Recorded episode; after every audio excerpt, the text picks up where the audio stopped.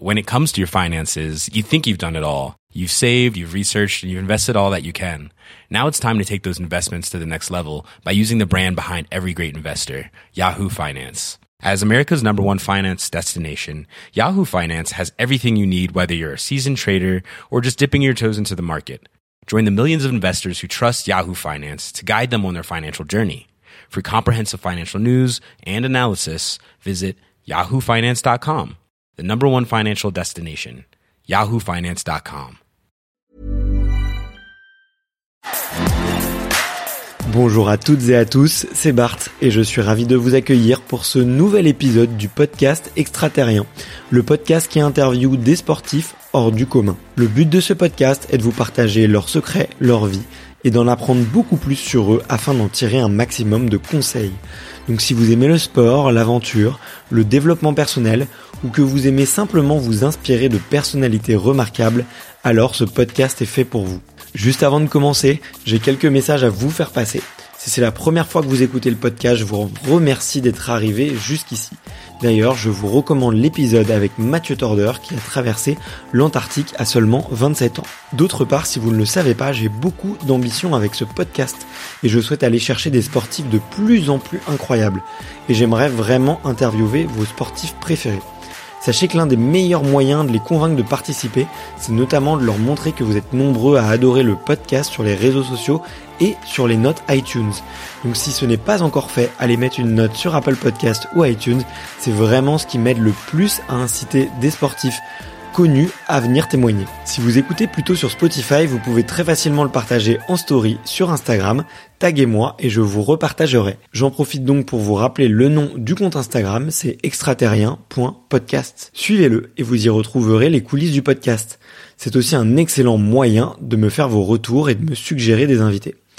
Enfin, j'ai aussi créé une newsletter que vous pouvez retrouver très facilement dans Google en tapant extraterrien newsletter. C'est le premier lien qui remonte. J'y partage des bons plans santé, matériel, préparation mentale, des livres, des documentaires qui m'ont beaucoup inspiré. Allez, je ne vous embête pas plus et je laisse place à mon invité du jour. Et c'est bon, on est en train d'enregistrer avec euh, Chloé. Salut Chloé, comment vas-tu? Bonjour, euh, tout va bien, juste en fin de saison, donc euh, le printemps arrive, le repos aussi, donc ça roule. Ouais, c'est bah, effectivement tu me tu m'expliquais juste avant, c'est une phase de transition, il y a beaucoup de sollicitations médiatiques là à la fin de cette saison.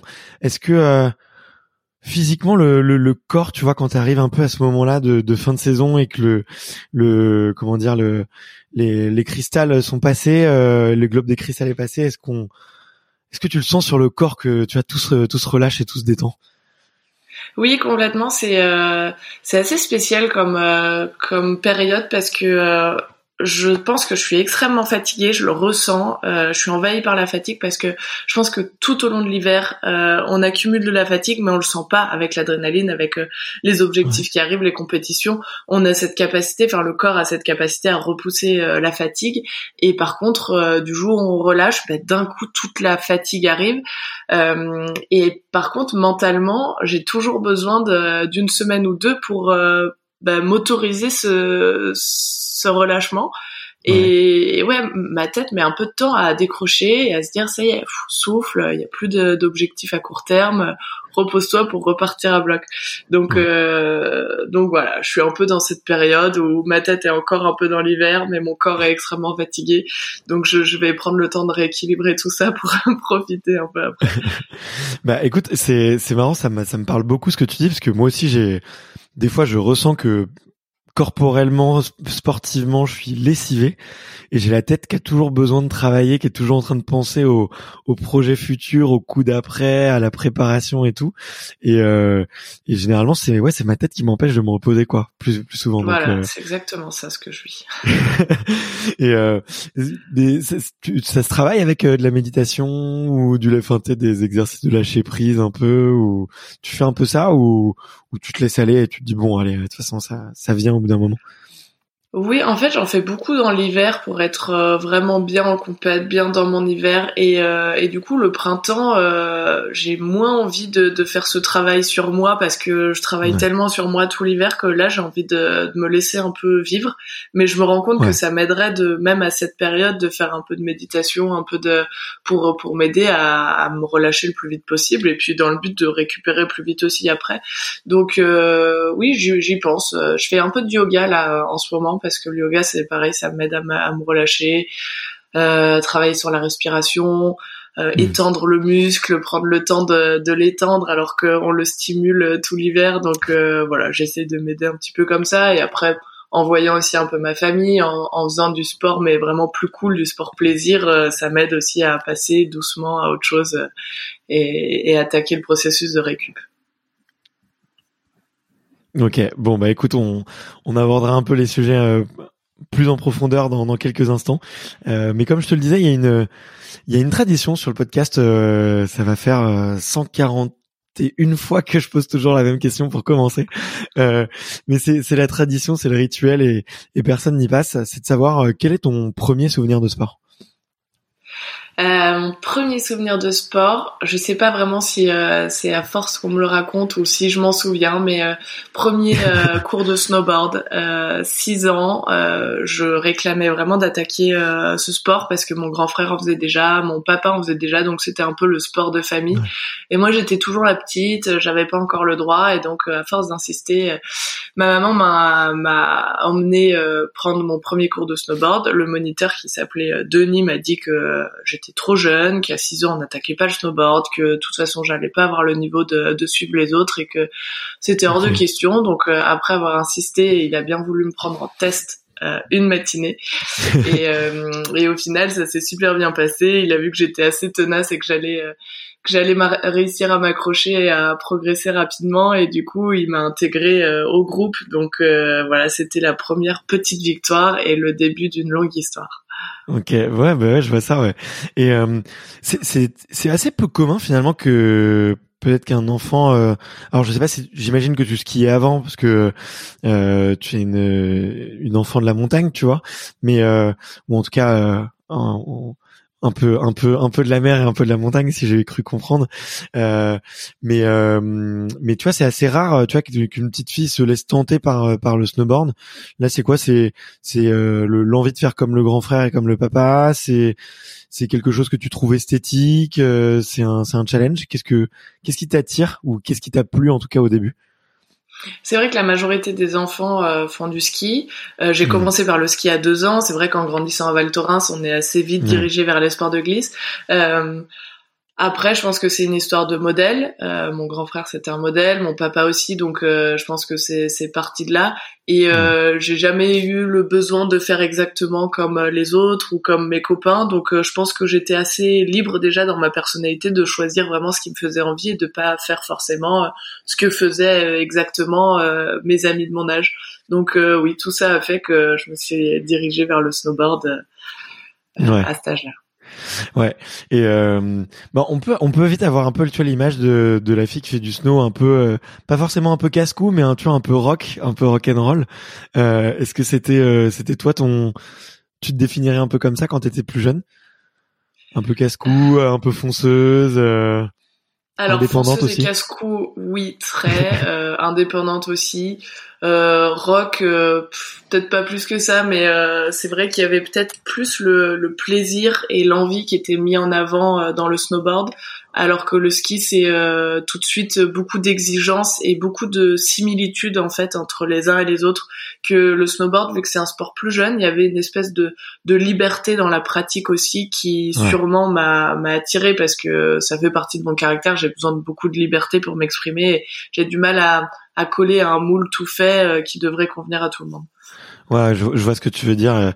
Est-ce que tu est-ce que tu t'entends par là que effectivement dans le ski, tu as tout de suite le, circuit où on te fait passer euh, très rapidement en fait sur des compétitions où tu es chronométré avec euh, euh, effectivement bah le c'est quoi c'est la flèche et le chamois assez rapidement et puis après les, les compétitions supérieures mais c'est très normé en tout cas alors que dans le snow il y a une ouais une, l'esthétique et la glisse sont plus favorisées, les sensations sont plus favorisées et, et le circuit est beaucoup moins normé en tout cas au début quoi. Voilà, ouais, c'est plutôt les normes du ski. Après la mm. compétition, moi, je suis extrêmement compétitive dans l'âme donc euh, c'est vraiment ce qui m'a stimulé très rapidement donc ce côté-là du ski ne m'aurait pas dérangé mais c'était plus même euh, au niveau de l'entraînement en fait euh, en ski dès le plus jeune âge on fait on est sur le stade toujours la même piste et on fait du piquet du piquet du piquet et c'est et ouais c'est hyper routinier dès qu'on est jeune alors que le snowboard bah, je faisais toutes les disciplines, je faisais autant de, de freestyle que de géant que de snowboard cross et du coup euh, ma pratique était beaucoup plus large et euh, c'est là-dedans que je trouvais le plaisir en fait, c'était dans la recherche de progression dans tous les domaines du snowboard. Euh, on avait aussi des journées en, en freeride où on allait un peu faire de la montagne.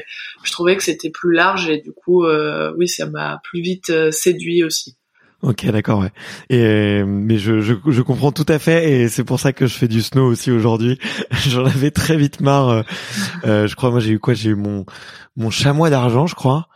Et après, euh, ouais, j'avais envie de. Je vais avoir quoi, 14 ans. Euh, alors ma maman est de la montagne, pas moi, mais donc je suis pas très très bon, mais mais euh, mais j'en ai vite eu marre et j'avais besoin de liberté et d'apprendre un petit peu à faire à faire des figures et tout. Et puis je suis un peu de la génération. je sais pas, je sais pas quelle est l'influence d'un euh, d'un Sean White ou sur ta pratique ou sur l'arrivée des sports extrêmes et des X Games. Euh, euh, moi, je sais que ça m'a beaucoup influencé. Tu vois, en tant qu'adolescent, j'ai dû commencer en 2002-2003 à, faire du snow. Euh, je sais pas pour toi, mais moi, ça m'a beaucoup influencé. Est-ce que toi, c'était quelque chose que que t'as vu, que t'as ressenti aussi dans l'engouement un peu général aussi? Oui, forcément, ça a été euh, un magnifique ambassadeur de notre sport. Euh, ça a mis aussi en avant euh, tout le côté créativité de, de, notre sport. Voilà, ça a été le premier à faire certaines figures. Ça a été vraiment un précurseur et, et je pense que c'était inspirant pour la génération qui a suivi, qui était la mienne. Ouais. Et t'as jamais eu envie de faire du pipe ou de faire du big air? Toi, ça t'a, tu t'y es, tu t'y es chauffé un peu? Euh, j'en ai fait le plus longtemps possible parce que j'aimais vraiment justement cette diversité euh, euh des, des, disciplines. Mais euh, à partir de 14-15 ans, la Fédération française de ski m'a vraiment demandé de me spécialiser pour essayer d'aller chercher la performance parce que c'est tellement différent que euh, voilà l'entraînement n'est pas du tout le même. Donc euh, pendant longtemps, j'ai fait tout et c'est vrai que ça prenait du temps, de l'énergie et puis tout le temps que je passais à travailler en halfpipe, je le, je le perdais entre guillemets dans le border. Donc voilà, c'est pour ça que vers 15 ans, je me suis spécialisée vers le border euh, parce que c'est sûrement là où j'étais la meilleure. Il y avait vraiment cet esprit de compétition, de vitesse, d'adrénaline, de mmh. confrontation directe qui m'a attirée. Euh, mais je sais que le fait d'avoir été polyvalente jusqu'à cet âge-là, ça m'a beaucoup apporté techniquement euh, sur euh, bah, le niveau que j'ai aujourd'hui en snowboard cross et euh, je suis vraiment consciente que j'ai beaucoup appris en, en pratiquant un peu toutes les autres disciplines. Ouais. Bah écoute, ouais, ça, ça m'étonne pas. Euh, j'ai lu une récente étude, euh, tu vois, justement sur l'éducation des enfants, où euh, alors là, c'est plus sur de la musique et du sport, mais en gros, il y a des, des enfants à qui on fait faire du piano, on leur fait faire que du jazz, que du jazz, que du jazz, que du jazz. Puis d'autres enfants, on leur fait faire du piano, mais on leur fait faire toutes les disciplines du piano, et puis même même de l'orgue, tu vois, même des, des, des, choses un peu différentes. Et en fait, bah effectivement, au début sur le jazz, euh, certains vont avancer beaucoup plus vite, mais à long terme, ceux qu'on fait qui ont exploré beaucoup plus, progressent beaucoup plus, vont beaucoup plus loin en fait dans le temps, euh, parce qu'ils ça développe leur créativité, ça développe leur leur sensibilité pour plein d'autres choses. Euh, et c'est super intéressant et ça m'étonne pas que effectivement euh, toi tu aies trouvé beaucoup de plaisir et que du coup ça ça a été un vrai plus pour toi de d'apprendre d'apprendre d'autres choses. Euh, mais comment est-ce que est-ce que le choix il, s'impose un petit peu aussi euh, C'est les coachs qui disent euh, bon euh, maintenant ça devient sérieux, il faut faut choisir un sport. C'est c'est toi qui te le dis intérieurement, tu tu le comprends implicitement. comment est-ce que ça se fait à peu près? Je je connais pas du tout le le circuit et le, les circuits de décision qui existent sur sur les sports d'hiver? Bah, je pense que c'est vraiment les, les coachs qui m'ont soumis la première idée mm. euh, parce qu'au niveau des groupes d'entraînement vraiment au niveau euh, vraiment juste du planning euh, ça fonctionnait de moins en moins parce que les compétitions étaient à peu près le, le même week-end. Donc euh, donc je pense que c'est eux. Je me souviens d'avoir été un peu réfractaire à cette première idée parce que je, je m'éclatais vraiment dans toutes les décisions dans toutes les disciplines. Mais mais après je l'ai très bien accepté parce que je me suis sentie très vite euh, hyper épanouie dans le snowboard cross. Je suis consciente que c'est aussi ça qui m'a fait euh, progresser et, et, voilà de me de de me concentrer vraiment uniquement sur le snowboard cross, même juste dans ma tête, euh, ça prenait moins d'énergie que essayer d'être bon partout. Donc, euh, je pense que c'était le moment. Mais, euh, mais oui, je trouve ça intéressant de ce que tu as dit sur l'étude dans la musique, parce que je pense que ça m'a beaucoup aidé déjà à stimuler le plaisir et l'envie de, de, tout pratiquer, et puis en plus de bah, d'augmenter la largeur de ma caisse à outils, parce que j'avais déjà vécu cette situation dans le halfpipe. J'étais plus à l'aise en l'air que les autres parce que je faisais euh, des tables pour, pour faire du freestyle, du slopestyle. Donc euh, donc oui, très enrichissant de, de faire tout et j'encourage vraiment euh, les jeunes snowboarders à, à pratiquer le plus longtemps possible toutes les disciplines et après quand le, le moment est venu choisir. Et je pense que c'est valable dans tous les sports et en dehors du, du snowboard de pratiquer d'autres sports même d'été de c'est ça nourrit vraiment ma pratique et, et, ma progression dans le snowboard Ok. Et toi, c'est quoi les, autres sports que tu fais euh, actuellement euh, l'été ou Alors, j'ai cru comprendre que durant l'été, vous allez souvent en Argentine ou dans l'hémisphère sud pour euh, pour pour aller chercher de la neige. mais vous faites aussi quelques entraînements croisés. Vous allez chercher d'autres disciplines? Oui, on est un peu obligé parce que euh, bah, le snowboard, même s'il y a de la neige à peu près toute l'année, sauf le mois d'août, euh, euh, si on fait l'effort de se déplacer pour aller la chercher, donc on arrive à s'entraîner quand même vraiment beaucoup sur la neige, mais en dehors de ça, on pratique un peu le skate parce qu'il y a vraiment l'équilibre qui est similaire, ah qui est même amplifié dans les dans les pump tracks. Donc c'est des parcours avec des, des bosses, des virages relevés, et, euh, et ça nous aide à travailler les mêmes sensations qu'en snowboard. Et puis après, de mon côté, euh, je fais du trail, un peu de squash, un peu de golf, euh, qui m'aide pour la pour la préparation mentale, la concentration. euh. Rester calme et concentré, c'est dur. Euh, avec le squash, c'est pas évident.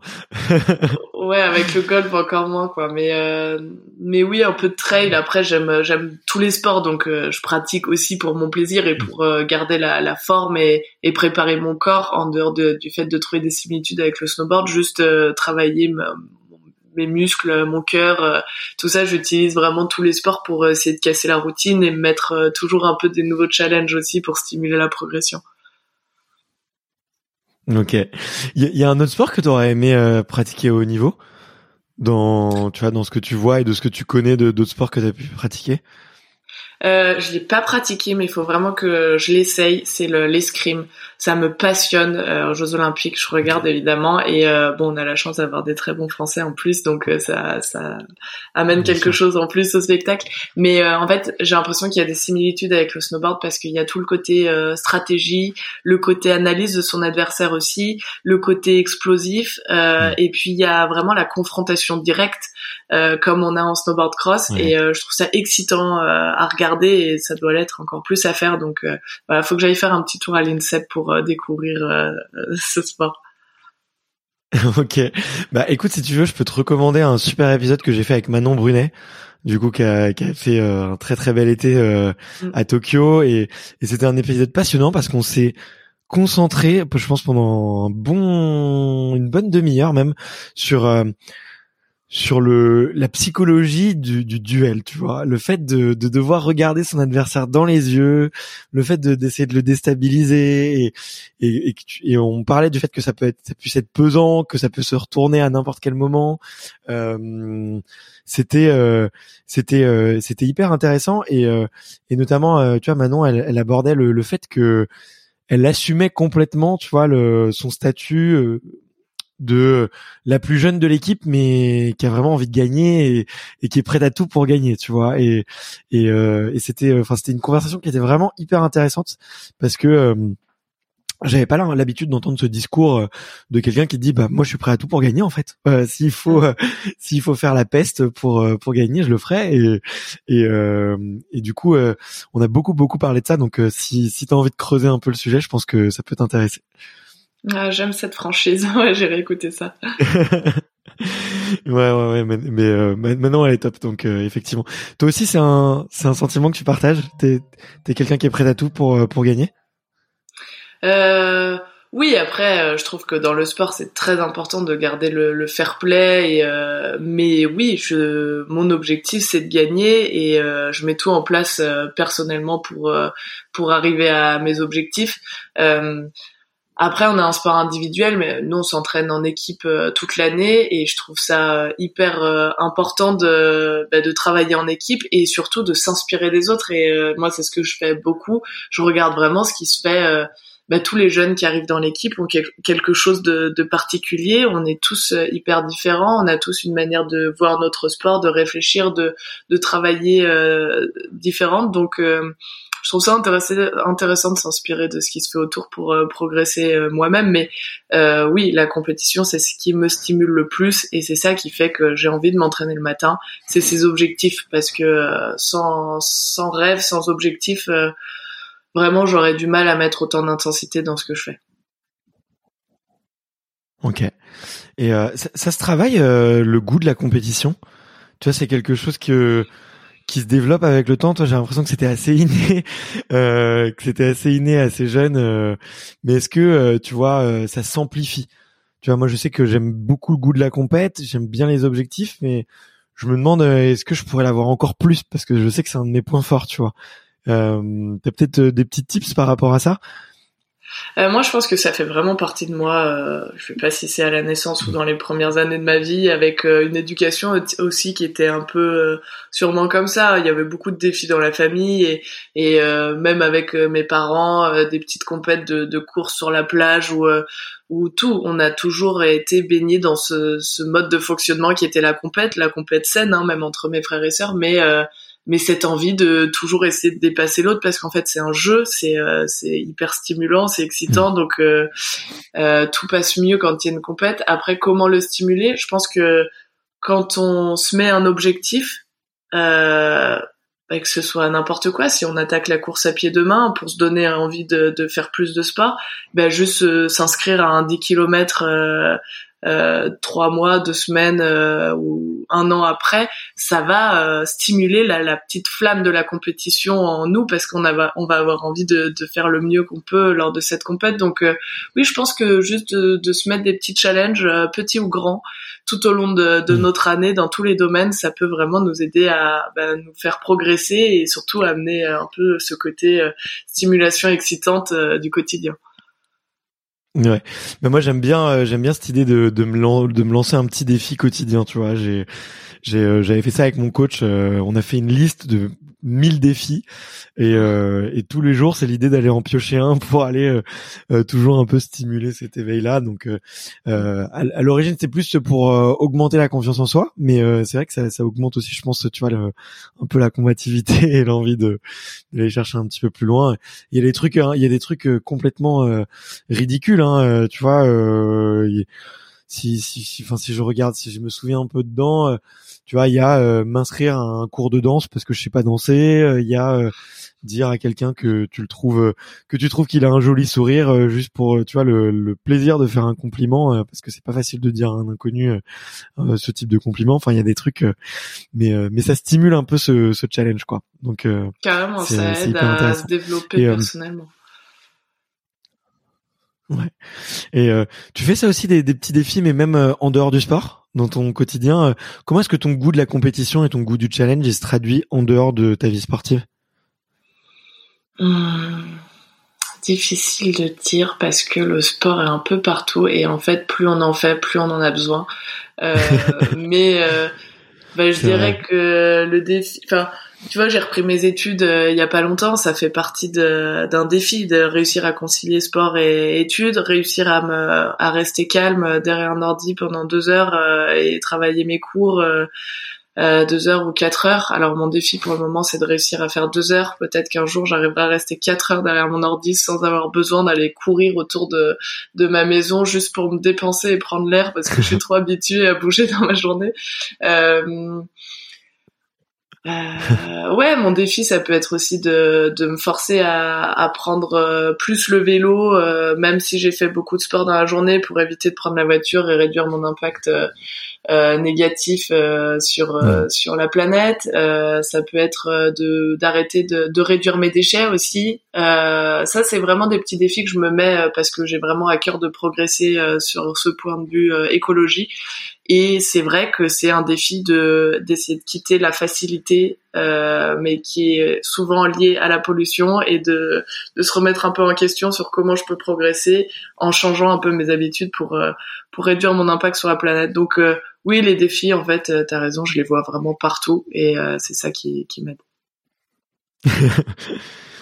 ouais, je vois ça, je vois ça, ouais. Et c'est un sujet qui est, qui est, important pour toi, le, les sujets d'écologie et de d'environnement. Tu vois, j'en parle très souvent, euh, enfin très très très peu souvent, pardon. Euh, dans ce podcast, il y en a, il y a quelques athlètes pour qui effectivement le sujet euh, vient tout de suite et, et on sent que ça les passionne. Mais c'est toi, c'est pour toi, c'est un sujet important?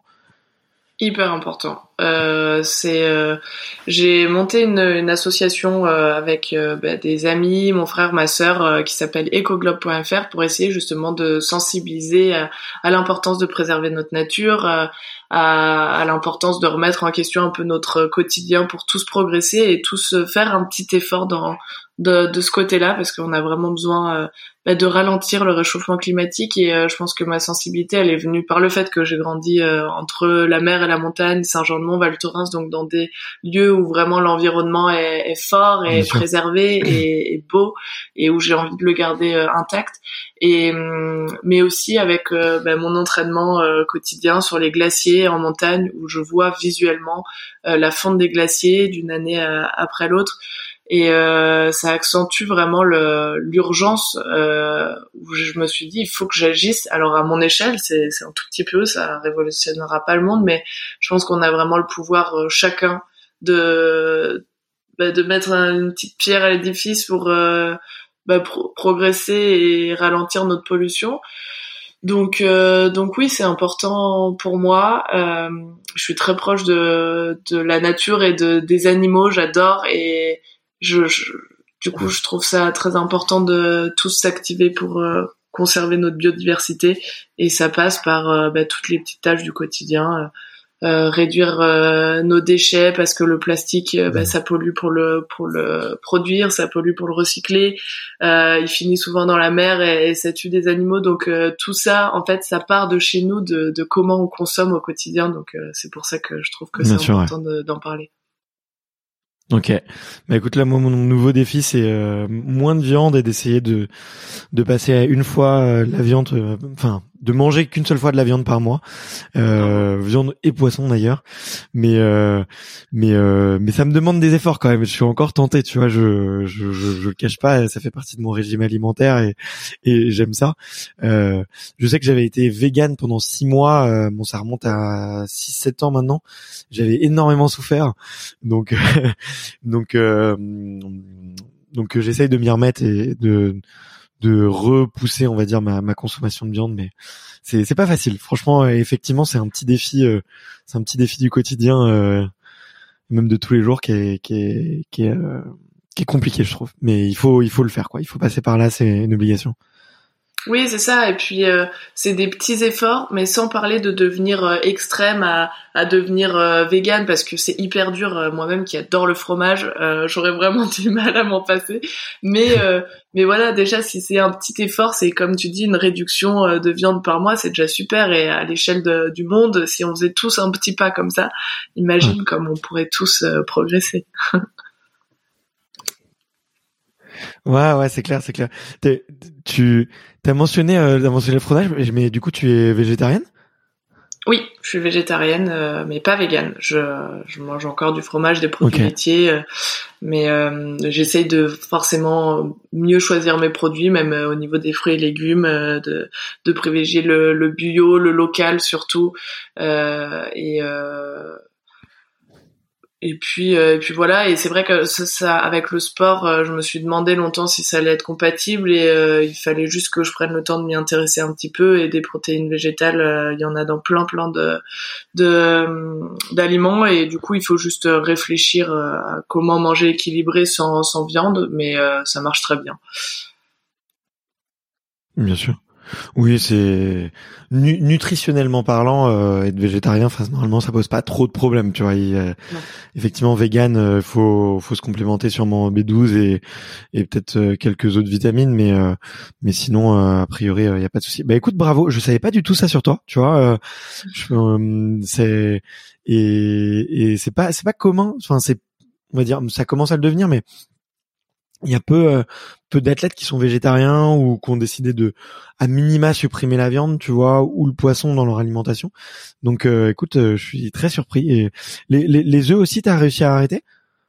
Non, les œufs, euh, j'en mange et puis euh, c'est pareil. Par contre, je choisis bien mes œufs et j'ai pris des poules en colocation avec euh, mes voisins. Mm. Et, et, donc déjà, quand je suis chez moi, je mange des poules, des œufs de, de mes poules qui sont nourris. Ben, on les nourrit ah, avec tous nos déchets alimentaires. Donc on essaie comme ça de ben ouais de se rapprocher de notre consommation et, euh, et de, de, connaître euh, la provenance des produits et euh, mais c'est super chouette. On a fait un petit bout de potager aussi euh, pour avoir des légumes du jardin. Donc et franchement j'adore. Et tu vois on parlait de, de relaxation après la saison ben, je me suis rendu compte que mmh. en m'occupant de mon potager et en jardinant, euh, ça m'aide vraiment à, à, faire descendre la pression. Et quand je suis de mauvaise humeur, bah, des fois, je vais juste euh, m'occuper un peu du jardin et ça me fait vachement de bien. Donc, euh, tu vois, c'est gagnant euh, dans tous les sens. Ouais, mais je te comprends, je te comprends. Euh, mais trop chouette, tu vois, je je savais pas du tout cette partie-là de toi et et je trouve que c'est hyper intéressant. Euh, là de tu vois de moi je me dis euh, bah, tu vois c'est cool si même euh, une personne comme toi tu vois qui a tu dois avoir beaucoup de choses à penser, tu as une charge mentale euh, quand même assez élevée, tu vois, avec les objectifs, les compétitions, les, les, les voyages, la préparation mentale, la préparation physique. Si tu arrives quand même à avoir cette conscience écologique là, je me dis que n'importe qui peut l'avoir en fait, tu vois, et que et que on est vraiment tous concernés et que euh, bon, on reste des êtres humains tous les deux et que on est certes dans des mondes un peu, enfin on est sur le même monde, même si on vit des vies différentes, tu vois, on, est sur, on vit le même, on vit dans le même monde et, et on doit tous prendre, euh, tu vois, euh, euh, faire attention et prendre conscience, tu vois, des des des challenges que que notre monde rencontre, donc donc c'est hyper inspirant, c'est hyper inspirant. Mmh. Et peut-être dernière question sur le sujet, mais qu'est-ce qui a déclenché chez toi le l'envie d'arrêter de d'arrêter la viande et le poisson? C'est c'est euh, passion des animaux c'est conscience écologique c'est euh, euh, la santé aussi? Tu vois moi je me pose beaucoup la question de la santé parce que tu vois maintenant c'est plus approuvé quoi la consommation de viande rouge c'est un gros c'est un gros facteur de développement de cancer il y a de plus en plus de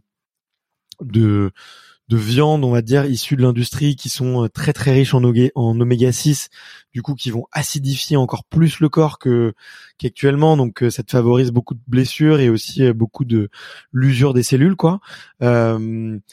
Donc tu vois, il y a, y a plein il y a plein de sujets. Puis j'aime beaucoup, beaucoup aussi tous les reportages type What the Health, euh, Cospiracy, Cispiracy. Je sais pas si tu les as vus, mais ça te fait un peu, ça fait travailler quand même. toi, ça a été quoi le, vraiment le le facteur déclencheur de, de, de tout ça? Ou est-ce que ça a toujours été le cas d'ailleurs? Euh, je pense qu'à la base c'était vraiment pour la préservation euh, des animaux, enfin le, le, Ouais, ouais. la santé des animaux et quand je vois toutes les images euh, d'élevage euh, intensif et, et, la plupart de nos viandes viennent de là avec bah, les antibiotiques qu'on leur donne, les enfin tout et plus l'impact de, de l'agriculture intensive pour euh, bah, pour nourrir cette viande et, et pour nourrir euh, bah, les demandes des consommateurs. Euh, tout ça je me suis dit bon bah si à mon échelle je peux réduire ça et après forcément pour la santé ça vient en, en j'en prends je le prends en compte aussi mais je pense que la base c'est vraiment essayer de bah, de de pas favoriser cette ces élevages euh, intensifs qui font du mal euh, bah, aux animaux, mais même à nous-mêmes, parce que c'est en la consommant, on se fait du mal aussi. Et après tout ce qui est mm. essayer de privilégier les légumes bio, c'est aussi pour arrêter de mettre en avance les pesticides tant utilisés et qui sont en train de mm. polluer nos terres, nos eaux. donc donc voilà, ça, ça part de là. Ok. Bah écoute, euh, non hyper euh, hyper intéressant. Je suis toujours curieux de savoir un peu quel est le, quel peut être l'événement déclencheur. Et euh, euh et c'est un sujet sur lequel tu tu prends la parole, par exemple, je sais pas en en, en entreprise ou est-ce que tu vois il y a des sponsors qui viennent te voir justement pour pour parler de ça, parler de cet engagement ou ou te faire parler de ton ton association. Tu vois, c'est c'est un sujet que tu sur laquelle on, t'interroge en tant que sportive, mais aussi en tant que tu vois que citoyenne engagée, on va dire? Euh, oui, ça commence euh, pas mal sur euh, les écoles, par exemple, euh, avec Saint-Jean-de-Mont, donc qui est une des deux communes où j'ai grandi, entre Val et Saint-Jean-de-Mont. Et je vais, je vais en parler dans les écoles parce que voilà, le sport c'est hyper important, ça fait partie du bien-être. C'est, euh, je pense que c'est très important de, de partager les valeurs du sport avec euh, la jeune génération, les inciter à en faire plus parce que c'est la santé, parce que c'est le bien-être mental et physique. Mais c'est tout aussi lié à euh, l'environnement parce que bah, la nature c'est aussi notre terrain de jeu, c'est aussi là où on fait du sport. Et donc, donc avec ecoglobe.fr qui est notre association, j'ai à cœur d'augmenter ces périodes de, de sensibilisation dans les écoles et, euh, et voilà, euh, prendre conscience euh, dès le plus jeune âge de de l'impact de la manière dont on consomme euh, bah, pour grandir avec ça et que ce soit plus un effort de le changer mais qu'on ait grandi en, en, en, ayant pris conscience tôt c'est toujours plus facile de de mieux agir plus tard. Ouais, c'est clair, c'est clair. Puis il y, a du boulot, tu vois, quand tu me racontes ça là, je je ça me fait penser à une histoire. Mon, mon meilleur ami est vegan, tu vois, depuis plusieurs années, et euh, il veut que, tu vois, son, son fils soit le plus euh, le plus vegan possible. Et euh, et il a demandé, du coup, à l'école, à l'école, il, a demandé à ce que, à défaut d'avoir une nourriture végane, il puisse avoir un menu végétarien. Et eh ben, dis-toi que le l'organisme qui faisait la nourriture pour les enfants il considérait que le mot végétarien, ça voulait juste dire sans viande, mais que ça prenait ah en compte le poisson, tu vois. Donc déjà, il y avait beaucoup, il y avait pas mal d'éducation à faire, et euh, et tu sais, c'est en plus, euh, c'est hyper compliqué parce que c'est hyper normé dans les écoles. Alors ils ont, au début, ils n'avaient pas le droit de ramener euh, leur propre nourriture pour leur, enfin pour pour leur enfant. Et puis ils ont dû se débrouiller avec les maîtresses et tout. Et et en fait, bah, ça a été super parce qu'en fait, ça a déclenché un un vrai débat, une vraie conversation euh, au sein de la classe de ok bah c'est quoi être végétarien? Ok c'est pas manger de viande pas manger de poisson. C'est quoi être vegan? Pourquoi est-ce que tu l'es? Pourquoi pourquoi tout ça? Et tu vois ça ça a ouvert le débat et depuis il y a d'autres enfants qui veulent plus manger de viande tu vois.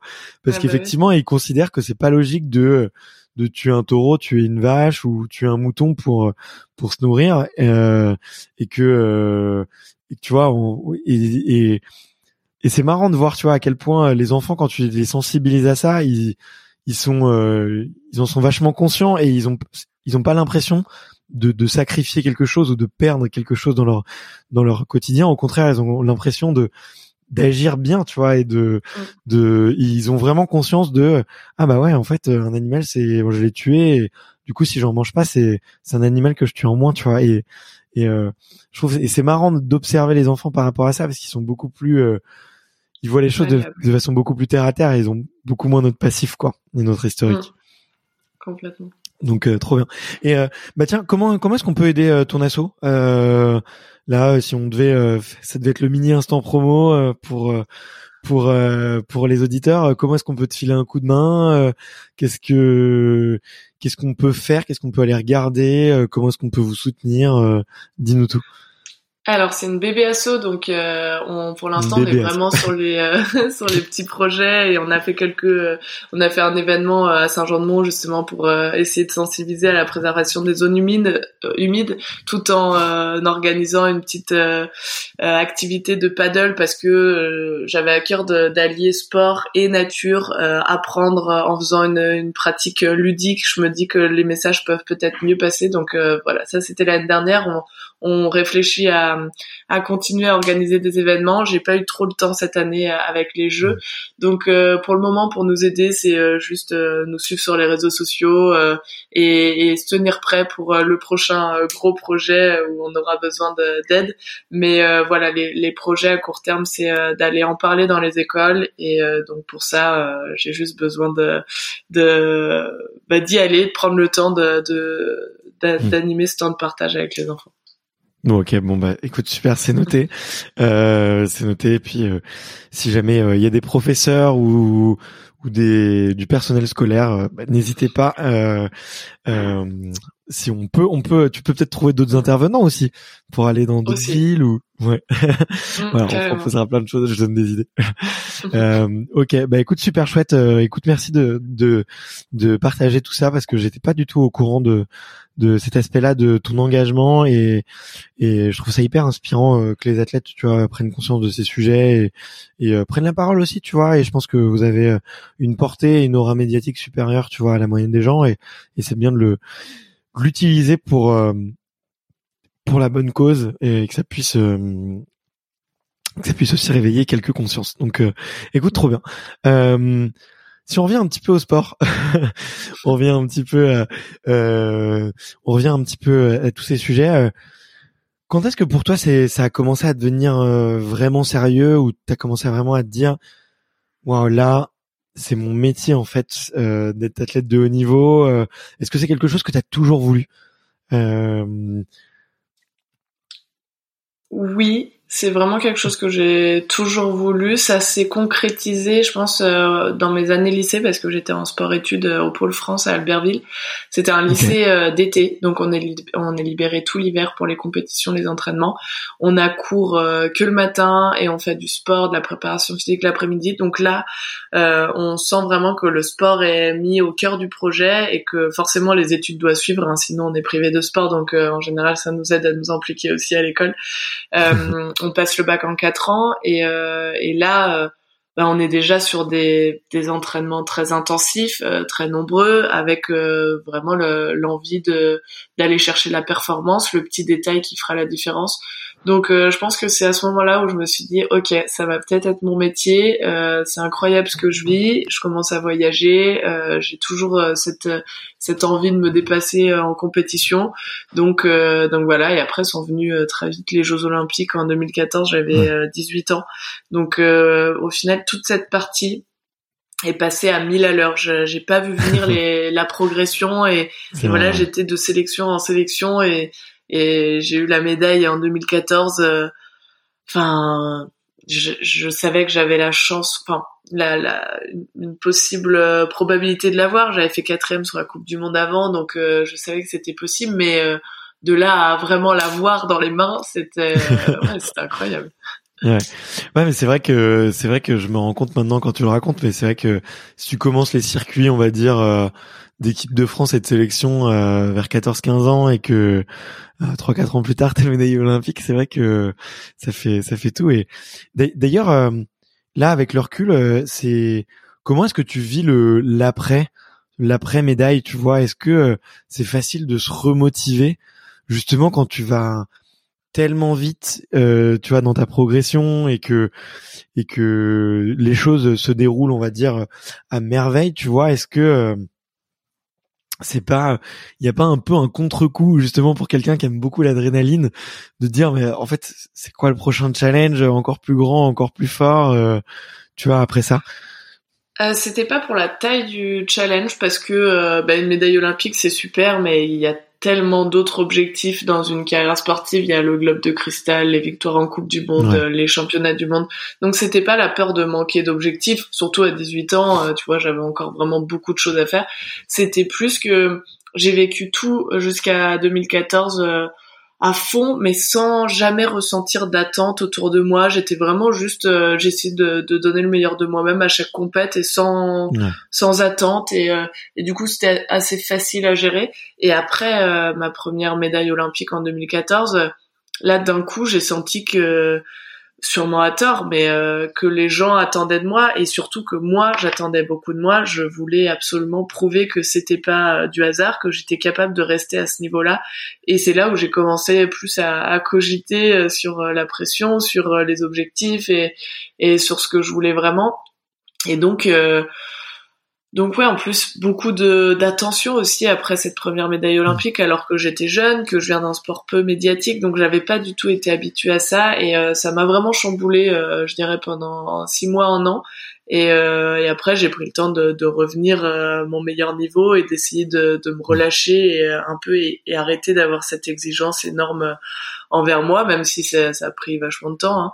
Mais euh, et contrairement à 2022, là, euh, la médaille de cet hiver, où je savais déjà à quoi m'attendre, j'étais plus expérimentée. Euh, je l'attendais cette médaille depuis, ça fait huit ans que j'y pense du coup, parce que au lendemain de 2014, je, je rêvais d'en avoir une deuxième justement pour me prouver que j'étais capable de le refaire. Et, et là, j'ai vraiment profité de chaque seconde après cette médaille parce que ben, je pense que vraiment j'étais plus prête à vivre euh, un chamboulement pareil. Ok. Et quand tu dis, euh, tu dis que c'était un chamboulement et que tu l'as mal vécu, euh, qu'est-ce qui, qu'est-ce qui s'est passé? Qu'est-ce qui, qu'est-ce qui se passe dans ta tête à ce moment-là? C'était, ça restait euh, quelque chose d'hyper joyeux et forcément c'était l'objectif et je l'ai eu donc, euh, mais ouais vraiment ce retour en France avec tous ces médias, parler de moi, parler de ma carrière euh, repartir euh, en étant médaillé olympique euh, si jeune sur la Coupe du Monde, en ayant fait peu de preuves avant parce que j'étais mm. quatrième, cinquième, j'étais toujours, mais j'étais jamais monté sur un podium international, donc j'avais vraiment ce, ce, complexe en me disant est-ce que tu la mérites? En fait. Mm. C'était vraiment ça ma question. Est-ce que c'est vraiment mérité? Euh, En plus, il y a eu des chutes pendant la course, ça fait totalement partie de notre cours, de notre sport. Mais quand on commence à douter et à remettre en question ses performances, ben le moindre détail euh, permet de d'augmenter le doute en se disant euh, est-ce que j'avais vraiment le niveau euh, Donc euh, il faut absolument que je prouve que oui, j'avais le niveau. Et à mettre cette pression, j'ai perdu un peu en sensation, en feeling, et j'étais plus dans la, réflexion.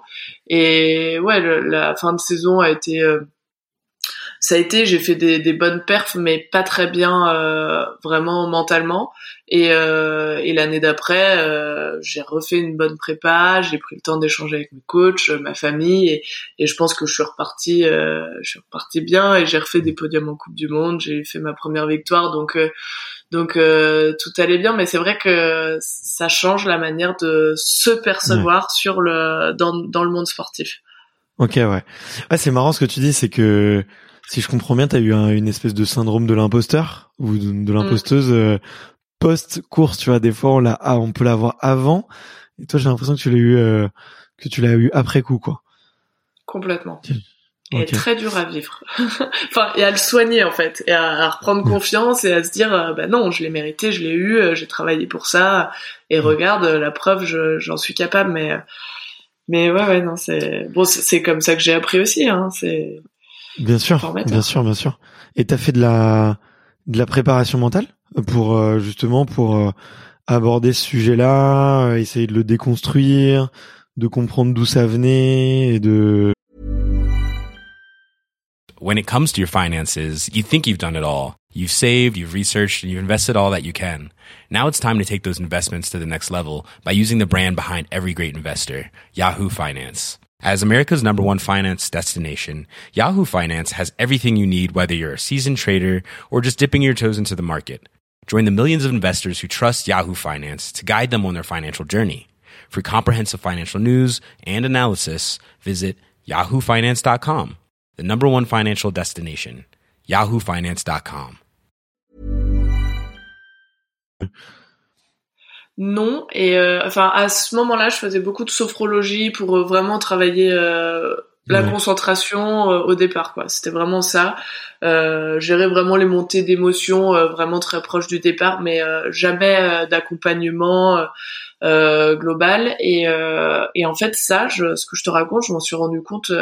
Enfin très longtemps après. Tu vois, c'est maintenant avec mon analyse que je, je réfléchis et je me dis ah ouais pourquoi j'étais mal? Ah bah oui ça vient de là euh, et, et je remonte tout ça et je recrée tout ça dans ma tête et je trouve des je l'analyse et je trouve des explications et euh, après 2018 par contre où donc en 2018 j'ai fait cinquième aux Jeux Olympiques j'étais euh, c'était une grande frustration parce que je tombe sur la ligne d'arrivée euh, là je me suis dit il faut que je me prépare absolument aussi euh, mentalement euh, pour euh, pour les prochains jeux pour rien regretter en 2022 et donc c'est c'est juste très récemment que j'ai fait un petit peu de de dépolarisation. Ça s'appelle c'est pas vraiment de la préparation mentale mais c'est pour mieux gérer tous les événements tous les entraînements et et devenir un peu autonome sur ma ma gestion émotionnelle de des compétitions. Tu peux expliquer un peu comment ça fonctionne la dépolarisation pour les les auditeurs qui connaissent qui connaissent pas ce mot oui, euh, en gros, c'est un peu se détacher du, jugement.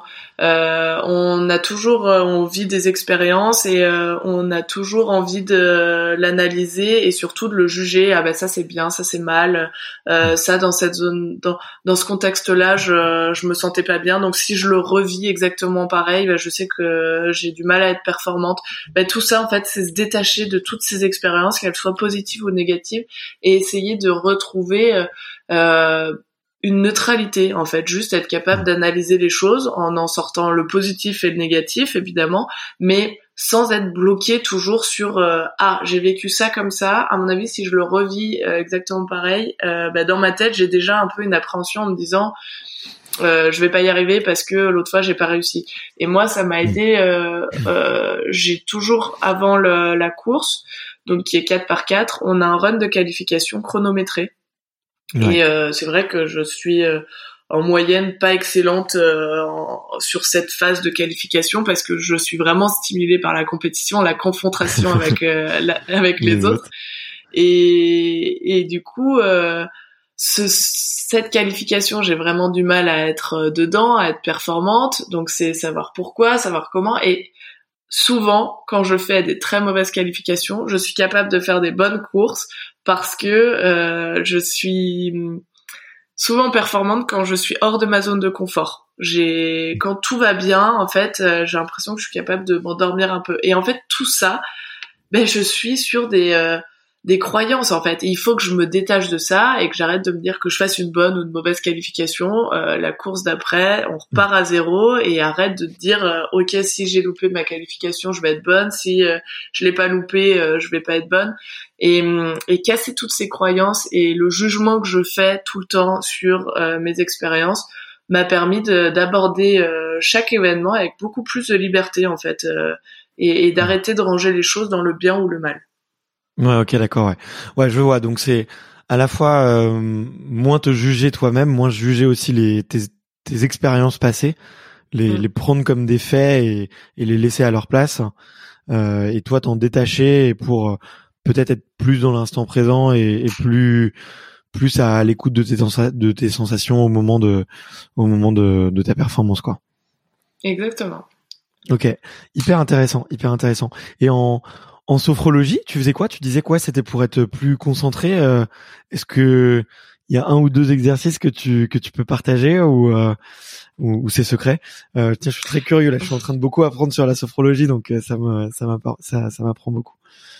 c'est vraiment les bases, hein, mais me concentrer sur la respiration, c'est sûr. Et mm. après, pour vraiment fixer ma concentration, c'est euh, la visualisation, j'en fais quand même beaucoup et en fait et choisir les trois éléments importants de ma journée qui vont m'amener vers la performance. Donc je sais pas dans un border ça peut être euh, euh être très bas sur les appuis, être euh, actif dans le départ et euh, et rester groupé sur les sauts. Bah voilà, ça hmm. c'est trois choses que j'ai trouvées euh, les plus importantes pour être performante euh, dans ce parcours ce jour-là. Et donc dès que j'ai une montée d'émotion où je me dis oh purée, je sais pas si je vais y arriver, oh j'ai pas fait des bons entraînements hier, oh j'ai un peu mal au hmm. ventre, oh, j'ai pas dormi, et ben dès que j'ai ces pensées un peu qui peuvent me déconcentrer, je me refocalise direct sur mes trois points importants et ma visualisation et en fait ça laisse pas la place au cerveau de partir vers tous ces éléments perturbateurs.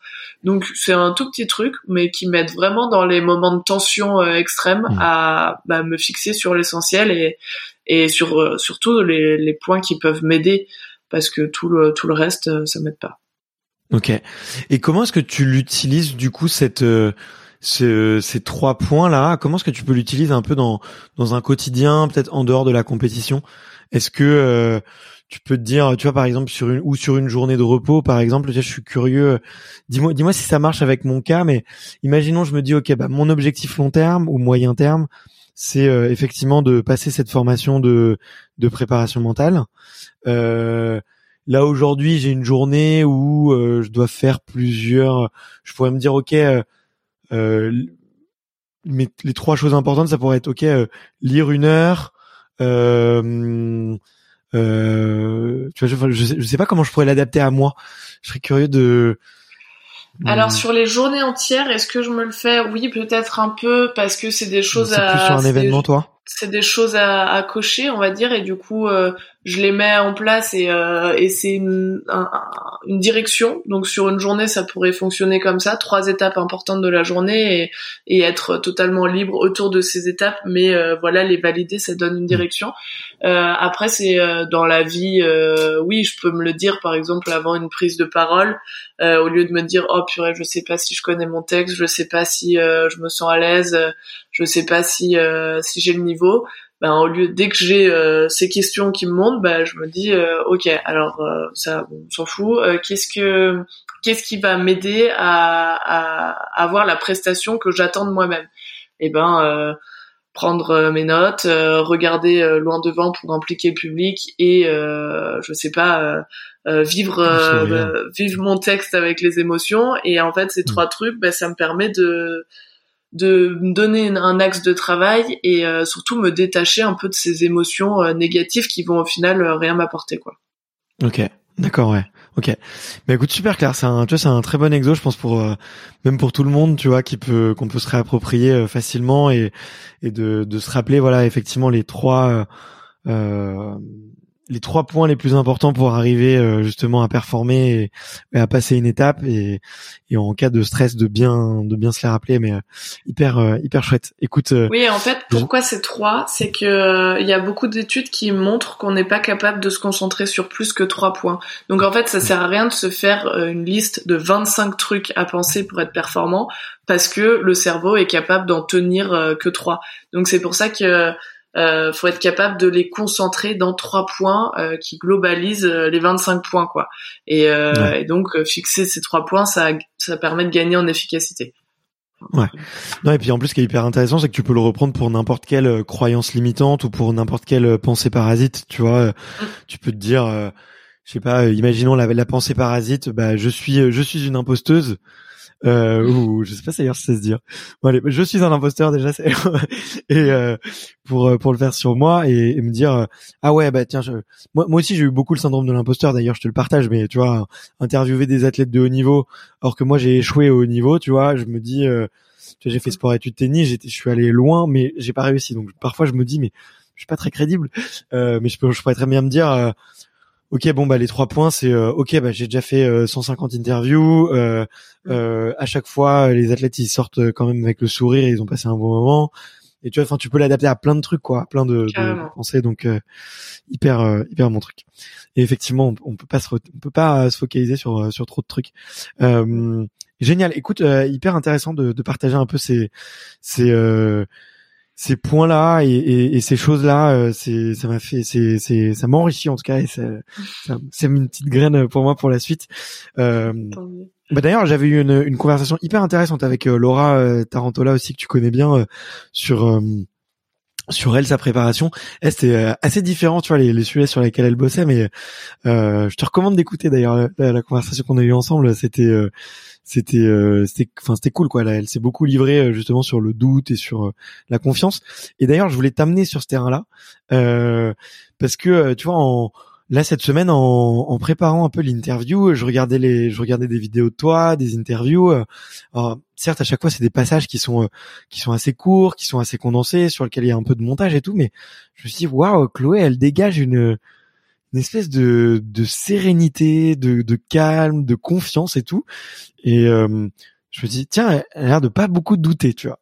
Et euh, et je me demandais euh, un peu si toi quelles étaient un peu tes tu vois tes astuces. Euh, bon, tu en as déjà partagé beaucoup, mais pour sur la confiance en toi, tu vois. Est-ce que déjà première question est est-ce que tu es consciente de de ce de ce que tu dégages, tu vois, de cette confiance que tu dégages autour de toi et non, pas du tout, parce que euh... parce que alors euh... non, parce que comme tu dis des doutes, euh, j'en ai beaucoup, et c'est d'ailleurs euh, mon moteur. je trouve que le doute, il permet la remise en question, il permet de toujours réfléchir à comment progresser, à pas rester sur ce qu'on sait faire. Et la confiance, je la cherche pas. Euh, ça, je sais qu'il y a beaucoup de sportifs qui courent après la confiance. Moi, je pense que la confiance, c'est un élément. Euh, mais c'est confortable d'être en confiance, d'arriver à un événement, t'as confiance en toi, c'est bien. Euh, mais ça, c'est pas ça qui détermine la performance. La performance, c'est euh, à la limite la réussite des trois points que je t'ai évoqués tout à l'heure. C'est ça pour moi la mmh. performance. Mais la confiance, euh, oui, bah tu te sens bien le matin, t'es moins stressé peut-être, mais c'est pas ça qui va faire que tu, tu vas être meilleur que les autres euh, quand tu, tu plies tes jambes ou quand tu tires fort sur ton start. Donc euh, hmm. non, je suis pas consciente que je, je dégage de la confiance. Après, euh, oui, je pense que dans le sport, on apprend à croire en soi, quoi qu'il arrive, qu'on arrive outsider, favori ou quoi qu'il arrive, il faut croire en son projet, croire en ce qu'on va mettre en place pour arriver vers la performance. Et c'est avec ça que j'ai grandi et, c'est ça ma ligne de de, de travail. Mais euh, mais non, je me rends pas forcément compte de, ce que tu dis. Après, euh, le fait d'être euh, épanoui, d'être euh, d'avoir l'envie de progresser, de, de croire en mon projet, sûrement que ça dégage de la sérénité parce que mmh. je, j'ai confiance en mon projet en fait, en ce que je mets en place, même si euh, au moment de le mettre en place, mon, mon parcours d'entraînement, j'ai toujours des doutes. Je me dis bon, ok, je me détache de quelque chose qui a marché l'année dernière, par exemple. Euh, euh, là, pour préparer les jeux, j'ai un petit peu changé ma préparation physique. je me suis rajouté un peu des défis, d'autres sports que j'avais pas pratiqués. Et forcément, quand je mets ça en place, je me dis est-ce que c'est la bonne solution, sachant que euh, avec le prep physique que j'avais avant, ça avait fonctionné aussi. Donc là, je me détache, je repars à zéro. Donc euh, forcément, il y a des doutes mm. qui viennent en place, mais euh, c'est ça qui stimule aussi mon, ma motivation. Donc je sais pourquoi je le fais. Mais par contre, au moment où je prends la décision de le faire, là, je suis sûre. Je suis sûre et je le fais pleinement. Donc la réflexion, elle vient vraiment en amont, les doutes en amont. Mais par contre, une fois que j'ai décidé, je fonce quoi qu'il arrive. Ouais, tu recules plus quoi. Tu, peux partager ce que tu as changé un petit peu en, préparation physique et ce qui peut, ce qui a pu, ce qui a pu causer euh, quelques quelques questionnements et quelques doutes? Oui, ben en fait, euh, j'ai essayé de me détacher d'un de, quelque chose qui était plus euh, fait pour tout le monde, ben, beaucoup de musculation, euh, tout tout calculer sur les temps en course à pied, calculer les max, calculer tout ça en fait c'est quelque chose qui me fatigue un peu parce que je déteste la musculation par exemple.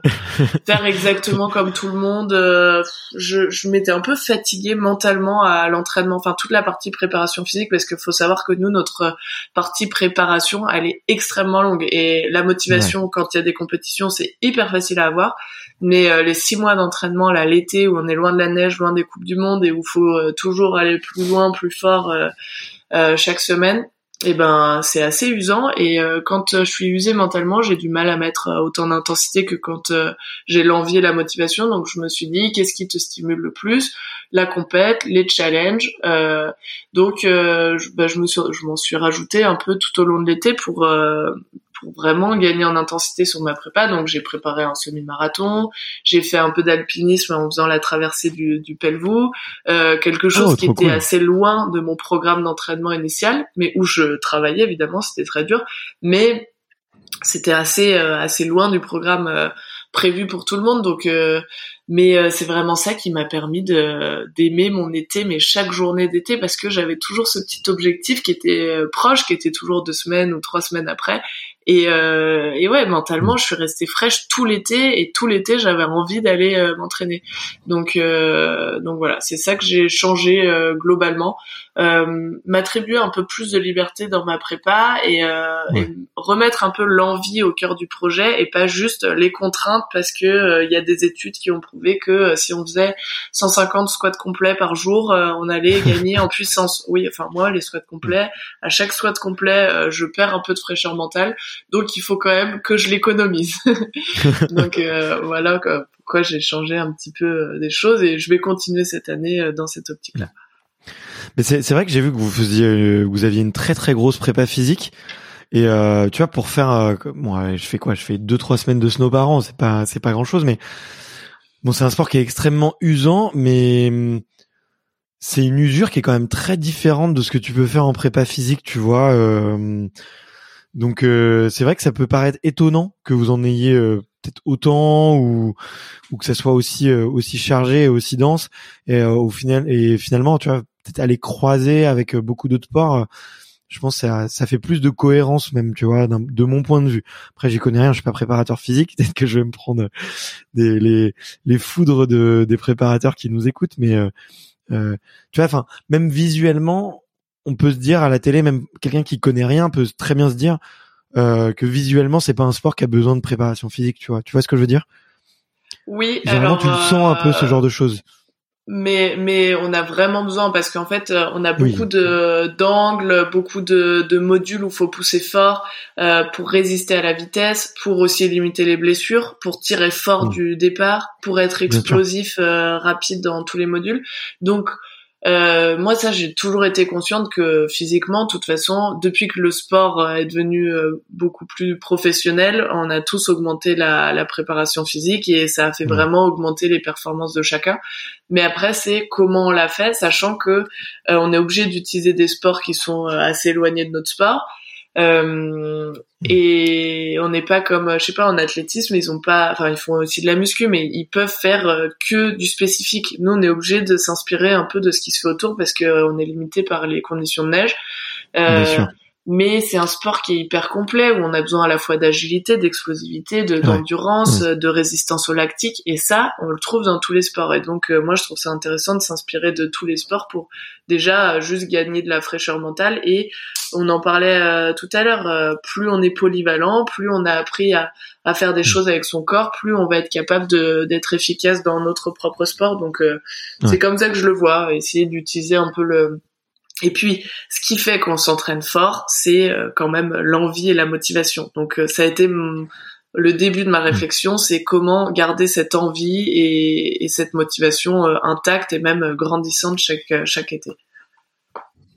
Ouais, ouais, et t'as vu que dans ta personnalité, t'avais besoin de casser la routine, de voir des choses différentes et d'explorer, quoi. Et du coup, t'as essayé de le reproduire dans, dans ta prépa physique, quoi. Voilà, c'est ça. Il y a des personnalités qui adorent faire euh, six fois la même séance de musculation euh, pour calculer un peu sa progression. Enfin, moi, pas du tout. Moi, deux fois déjà, c'est vraiment euh, énorme. Donc, c'est pour ça que c'est dur aussi pour les coachs et les encadrants de s'adapter à chacun, parce que moi, c'est l'horreur. Il faut trouver une séance, trois séances nouvelles chaque journée. Enfin, c'est c'est compliqué. Donc, c'est pour ça que je suis allée chercher un peu de mon côté aussi comment l'enrichir. Ok, c'est hyper intéressant, c'est hyper intéressant ce que tu dis. Et, euh, c'est marrant parce que ça me fait penser à une conversation que j'ai eue avec euh, Priscilla Bavoil. Je sais pas si tu vois qui c'est, Lia Bavoil. C'est une fille qui fait de la force athlétique, donc euh, du soulevé de terre, du squat et du développé couché. Et euh, elle est record, elle est record woman hein, dans sa catégorie. Elle est impressionnante. Elle est plein de fois championne du monde et tout. Et elle, elle a une spécificité, une grosse spécificité d'être autiste Asperger. Euh, donc, euh, tu vois, quand tu échanges avec elle, ça se ressent pas du tout. Elle est, au contraire, elle est extrêmement intelligente et ça se voit. Et on essayait de chercher un peu les, les avantages à être euh, autiste Asperger dans son sport. Elle me disait, bah si, mais moi, en fait, j'adore la routine. Genre, tu me donnes 300 reps à faire, c'est c'est la meilleure journée de la vie, tu vois, parce que j'ai pas à me soucier des imprévus du quotidien et tout. Effectivement, tu vois, c'est quelqu'un qui a besoin de, de, routine et de cadre. Mm. Et elle me disait, mais ça, c'est un énorme avantage quand tu fais, euh, quand tu fais des squats et des soulevés de terre et qu'on te dit, on a 150 à faire aujourd'hui. Bah, si t'aimes euh, la répétition, c'est, c'est, euh, c'est un avantage. Et je lui disais, mais je, je comprends pas comment tu fais. Quoi. je pourrais, je pourrais pas faire ça tous les jours. Je pourrais pas faire ça tous les jours. Mais euh, donc je suis plutôt je suis plutôt dans ta team à essayer de de renouveler et euh, tu vois d'ailleurs c'est c'est marrant parce que c'est un peu comme ça que je suis tombé dans le CrossFit.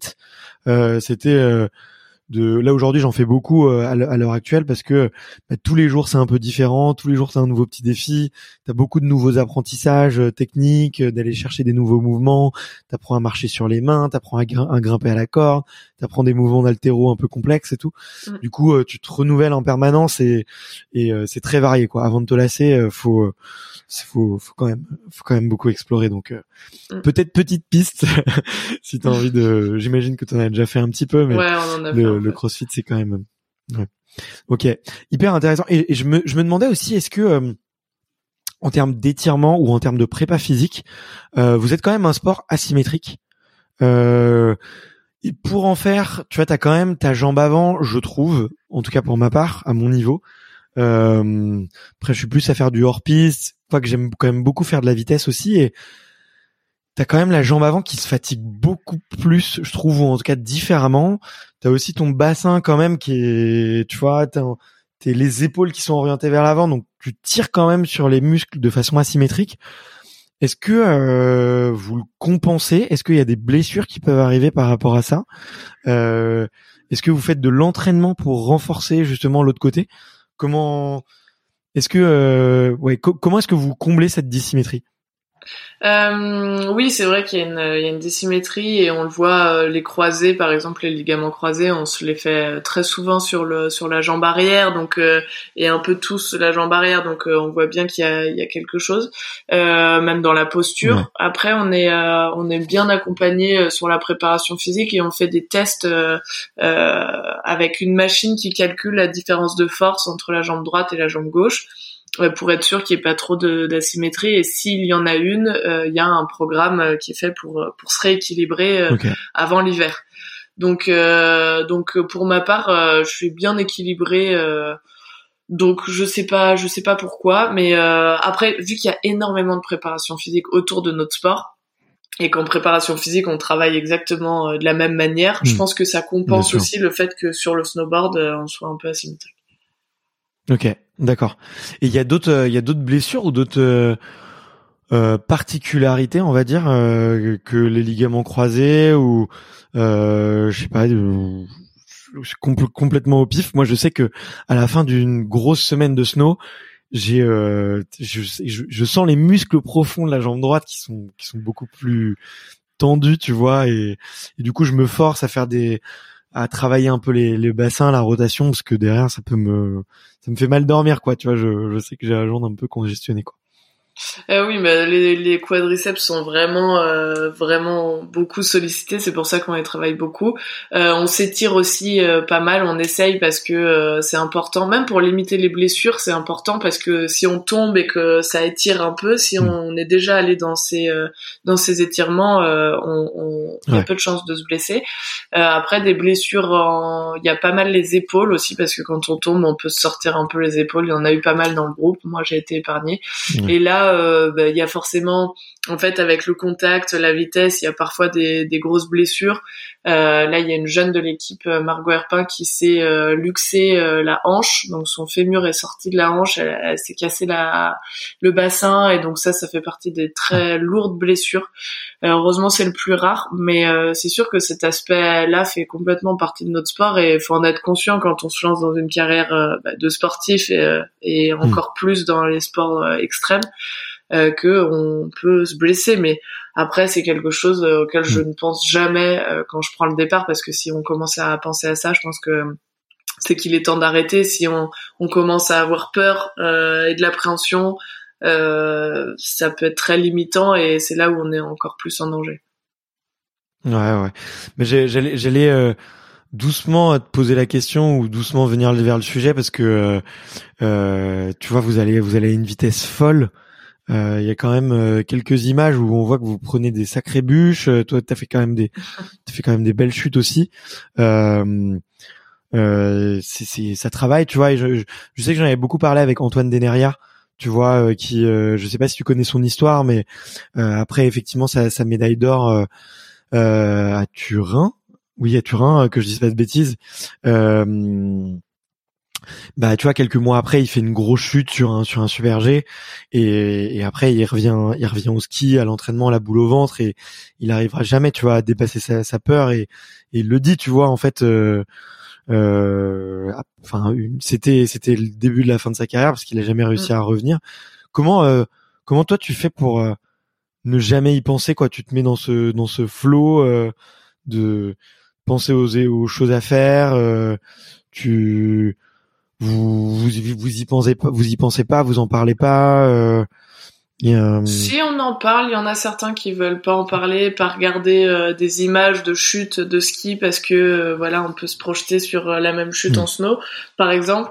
Mais euh, moi, je suis pas du tout dans ce truc. Et euh, pour l'instant, euh, les peurs que j'ai ressenties, c'était des peurs positives. J'aime vraiment même ressentir cette peur parce que ça me donne envie de bah, d'aller plus loin, de la dépasser. Ça montre que je suis impliquée, que c'est pas de la peur qui me qui me freine. C'est vraiment de la peur où j'ai envie de dire ah ok j'ai peur, ben on va voir si je suis capable d'aller au-dessus de cette peur, de mettre les choses en place pour y arriver. Et, et du coup, en haut d'un border, pour l'instant, c'est ce que je ressens c'est juste une envie d'y aller quoi, qui est euh, et une implication euh, totale pour euh, bah, pour dépasser ce risque. Mais c'est celui, c'est ce risque qui me rend vivante et et qui fait partie de l'envie que j'ai pour mon sport. Ouais, toi tu l'aimes plus que qu'il ne te fait peur quoi. Ça t'attire. Carrément. Mm.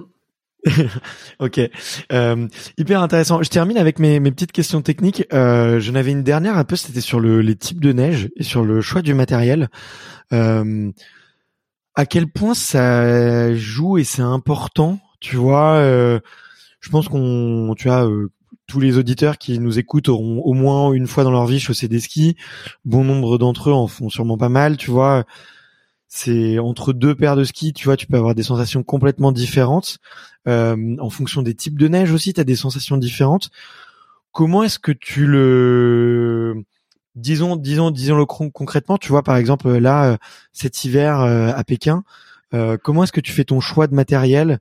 Comment est-ce que tu comment est-ce que tu as cette partie stratégie? Euh, Tu as mentionné tout à l'heure que tu aimais bien la stratégie, donc je suis curieux de savoir un peu comment est-ce que tu le comment tu le comment tu l'abordes. Mais comment ça se passe effectivement ce choix de matériel, cette préparation un peu plus logistique? Euh, oui, c'est un aspect très important dans notre sport euh, parce qu'on a beaucoup de phases de glisse et euh, qui dit phase de glisse dit euh, ben, réflexion autour de, du fart, de la semelle, de vraiment de la performance de nos planches. Donc on a des techniciens, on a deux techniciens qui sont toute l'année avec nous pour justement choisir le bon produit, pour pour choisir la bonne structure, la bonne planche par rapport à la neige, par rapport à l'humidité, euh, par rapport à, à la, qualité euh, globale de la neige. C'est pour toute l'équipe de euh, France, c'est ça? Oui. Masculine et féminine, c'est ça? Ok. Oui, nous on fonctionne toujours avec l'équipe mixte. On est quatre filles, quatre garçons, tout le temps ensemble, et on a deux coachs, deux techniciens, tout le temps avec nous.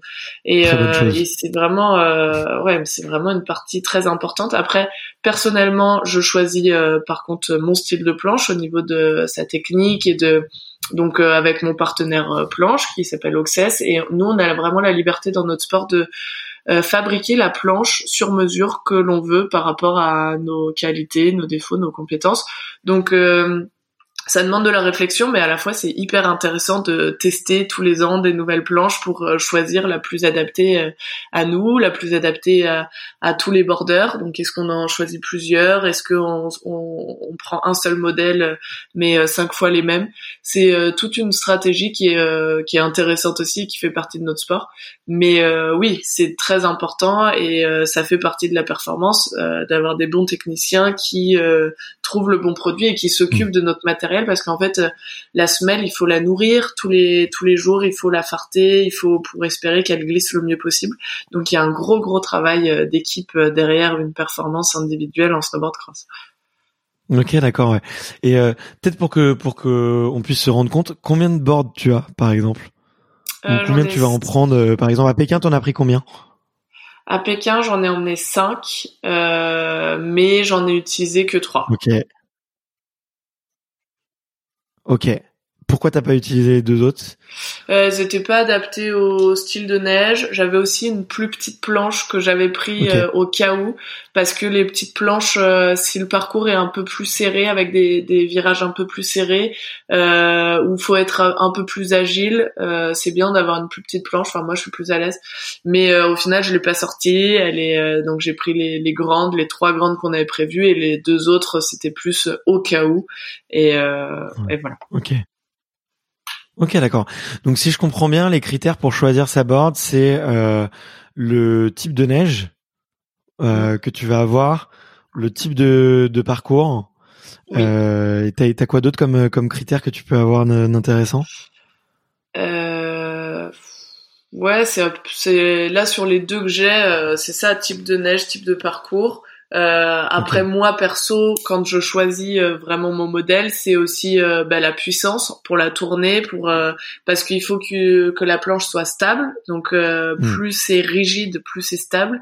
Mais à la fois, on a aussi des virages où il faut savoir la déformer parce que c'est en déformant la planche qu'on va réussir à faire un beau virage. Donc il faut hmm. voir si on a la puissance dans les jambes pour la tourner. Donc c'est c'est ça qu'il faut adapter. Après plus c'est rigide, plus c'est dur aussi dans tous les petits mouvements de départ euh, à la plier et à être euh, un peu juste. Donc euh, c'est l'équilibre à trouver. Ok, bon bah hyper hyper intéressant. J'imagine qu'il doit y avoir des, des réflexions, mm. des réflexions derrière qui sont qui sont qui sont importantes. Il y a il y a d'autres parties du matériel sur lesquelles ça joue? Tu peux avoir un choix, peut-être je sais pas les chaussures, les fixations, ton manteau, j'en sais rien. Il y a d'autres, il y a deux, il y a d'autres. Chaussures et fixation un peu moins, c'est un peu plus classique. Donc euh, moi je suis avec Rossignol et euh, et c'est pas euh, je peux pas c'est pas sur mesure. Donc voilà, je, je choisis parmi la gamme et je les teste et je choisis mon, mon modèle. après par contre les tenues, oui très important parce que donc ça c'est côté fédération qui s'en occupe, mais on les développe beaucoup pour avoir une matière euh, bah, qui réagissent le mieux possible euh, au vent parce qu'on a faut qu'on réduise absolument notre euh, prise au vent. Donc elles sont sur mesure pour être assez proches du corps dans une matière qui va vite. Et, mmh. et après on fait des tests en soufflerie donc dans une salle hermétique avec du vent qui arrive sur nous et des capteurs partout pour voir notre position aussi avec la tenue de course, notre position, si on est un peu debout, si on a une main un peu écartée, si on doit garder les mains le long du corps pour euh, calculer notre meilleure position euh, de chousse pour que quand il y a des phases à plat où on est plein vent, eh ben qu'on prenne le moins possible le vent parce que sur une minute trente, si ça peut vraiment faire la différence euh, d'avoir une position de prise au vent ou, ou alors si on arrive à bien limiter ce ralentissement. Waouh, waouh. Bah écoute, j'étais pas du tout au courant de de ça, donc euh, euh, c'est un, un, un, énorme détail, tu vois, euh, que sur lequel j'étais, j'en avais pas du tout conscience, euh, notamment de ces tests en soufflerie. Euh, ouais, ça doit être ça doit être impressionnant quoi pour pour regarder le la prise de vent. Et j'imagine que ouais, c'est pareil en ski pour tous les tous les sports de glisse d'hiver, tout le monde est un peu concerné quoi. Oui, c'est ça. Bah, le sport de haut niveau, c'est tellement la course aux petits détails que on essaye de, de tout travailler, de tout penser euh, et de progresser chaque saison pour euh, bah, dépasser la concurrence qui a exactement la même démarche. Donc, euh, à nous d'être euh, plus créatifs et, plus précis sur tout ce qu'on met en place pour pour la performance, pour dépasser les autres nations. Ok. Et, euh, et dernière petite question technique après euh, après j'aborde et on, on fera les petites questions de la fin. Mais le une question que je me posais, c'est est-ce que vous essayez le parcours avant justement ce passage où vous êtes en solo euh, qui va euh, faire qui va faire office de qualification. Euh, euh, justement, bon, je reviens sur la conversation avec Antoine Deneria. Lui, il disait, bah tu on fait une descente, mais on l'a fait juste en, mode repérage, donc on s'arrête, on, l'a fait la plus lentement possible pour essayer de retenir le maximum de d'images et derrière le soir de pouvoir la la revisualiser quoi en gros. Euh, et ce qui qui ce qui est très compliqué quand tu as des courses aussi difficiles que la piste de Kitzbühel par exemple ou qui sont super dangereuses. Euh, est-ce que vous c'est pareil, vous vous la faites une fois en en repérage euh, vraiment ou est-ce que vous êtes vous avez le droit de la faire plusieurs fois? On a un repérage et après on a une journée d'entraînement. Enfin, c'est pas une journée, mais euh, on a un jour euh, dédié aux entraînements où on a euh, deux ou trois entraînements dans ce parcours. ce qui représente pas énormément de d'entraînement non plus parce que en fait le parcours change tout le temps. Il y a une cinquantaine de modules, de sauts, de virages relevés, de de rollers à apprendre, à appréhender, à choisir le bon mouvement euh, pour le passer du mieux qu'on peut et surtout euh, toujours dans l'objectif de créer de la vitesse. Donc, euh, mais ça nous permet quand même de prendre des repères. Ça permet aussi au coach de filmer. Et après, le soir, on fait toujours un retour vidéo pour regarder toutes les zones du parcours, corriger les lignes, regarder un peu aussi ce que fait la concurrence, s'inspirer des meilleurs. Et, et après, on vient à la période de visualisation donc, euh, d'après toutes ces vidéos, tous nos ressentis, on essaye de, visualiser euh, du mieux qu'on peut. Et comme ça, le lendemain, le jour de la course, on prend les décisions, euh, les bonnes décisions, plus vite que si on n'avait pas fait de visualisation, parce qu'on a l'impression d'avoir déjà vécu cette situation. Donc, en fonction si l'autre allait à droite, à gauche, on sait comment on veut construire notre dépassement et notre ligne. Donc, donc oui, c'est une phase importante. Ouais, ok. Et euh, mais écoute, hyper intéressant, hyper intéressant de de de, de, découvrir un petit peu tout ça et de, de voir un peu comment comment vous organisez et et, euh, et ouais et puis je, comprends effectivement le, la partie euh, enregistrement, film, puis visualisation. Tu visualises un peu euh, des fois aussi des parcours plus compliqués, genre, enfin, est-ce que tu tu rajoutes des obstacles dans ta visualisation? De type, je sais pas il se met à neiger ou il y a des coups de vent ou ou euh, il y a euh, il y a une adversaire qui est particulièrement euh, énervé contre toi et qui te qui te met des coups tu vois c'est des tu te rajoutes de ce, ce type de d'éléments dans la visualisation. Ça peut arriver eh ben non mais c'est vrai que c'est pas une mauvaise idée parce que j'ai encore un peu de, de l'appréhension, enfin c'est un peu un grand mot, mais euh, quand euh, il neige parce que ça ralentit la piste et euh, moi je sais que je préfère vraiment les pistes rapides et mmh. du coup le matin quand je m'aperçois qu'il neige et que je l'avais pas préparé, c'est vrai que c'est un peu parfois déroutant et, frustrant. Donc si je m'étais préparé plus à vivre ça, peut-être que je le vivrais mieux. Donc je note sur sur les choses à essayer. Merci pour l'idée. bah écoute, je je pensais pas, écoute avec plaisir, mais c'est justement là dans les bouquins que je suis en train de lire, euh, il y a hum, il y a beaucoup d'études, tu vois, qui sont faites sur la visualisation euh, et et euh, un des un des sujets qui revient souvent, c'est que en fait, si tu te mets trop à visualiser des situations idéales, tu vois, par exemple, imagine, toi, c'est la course parfaite avec les jeux et tout. Euh, ben, dans certains cas, ça peut devenir contre-productif. Et du coup, ce qu'ils expliquent, c'est quoi? Il faut essayer de de rajouter en fait le maximum de de d'obstacles euh, dans dans ces visualisations parfaites. C'est très intéressant, tu vois, c'est très intéressant et le le fait de en fait bah OK, je vais me visualiser une course avec de la neige, une course avec euh, quelqu'un qui est agressif, une course où bah, tiens, j'ai super mal au ventre, euh, une course où euh, je sais pas, mais dans la tête j'ai quelque chose qui qui va pas, tu vois. Et et et en fait bah, selon les certaines études scientifiques, bon, je, suis en, plein dans, le passage en ce moment, donc euh, je veux pas, je peux être tout dire, mais ça serait, euh, c'est plus, c'est plus efficace ou je sais pas. Bon, après, tu te prépares à tout, quoi. Ouais, exactement. c'est plus complet. Hmm. et euh, et euh, donc euh, bon écoute tu, tu, tu, me diras si, si jamais tu testes euh, écoute on a on, ça fait déjà très très ça fait déjà un bon bout de temps qu'on est ensemble j'ai des petites questions de la fin pour un peu apprendre à te connaître des questions. Tu, alors tu peux y répondre du, tac au tac ou prendre un peu plus le temps si, de développer si tu veux. La, la toute première, c'est de savoir euh, est-ce que tu as euh, une idole sportive?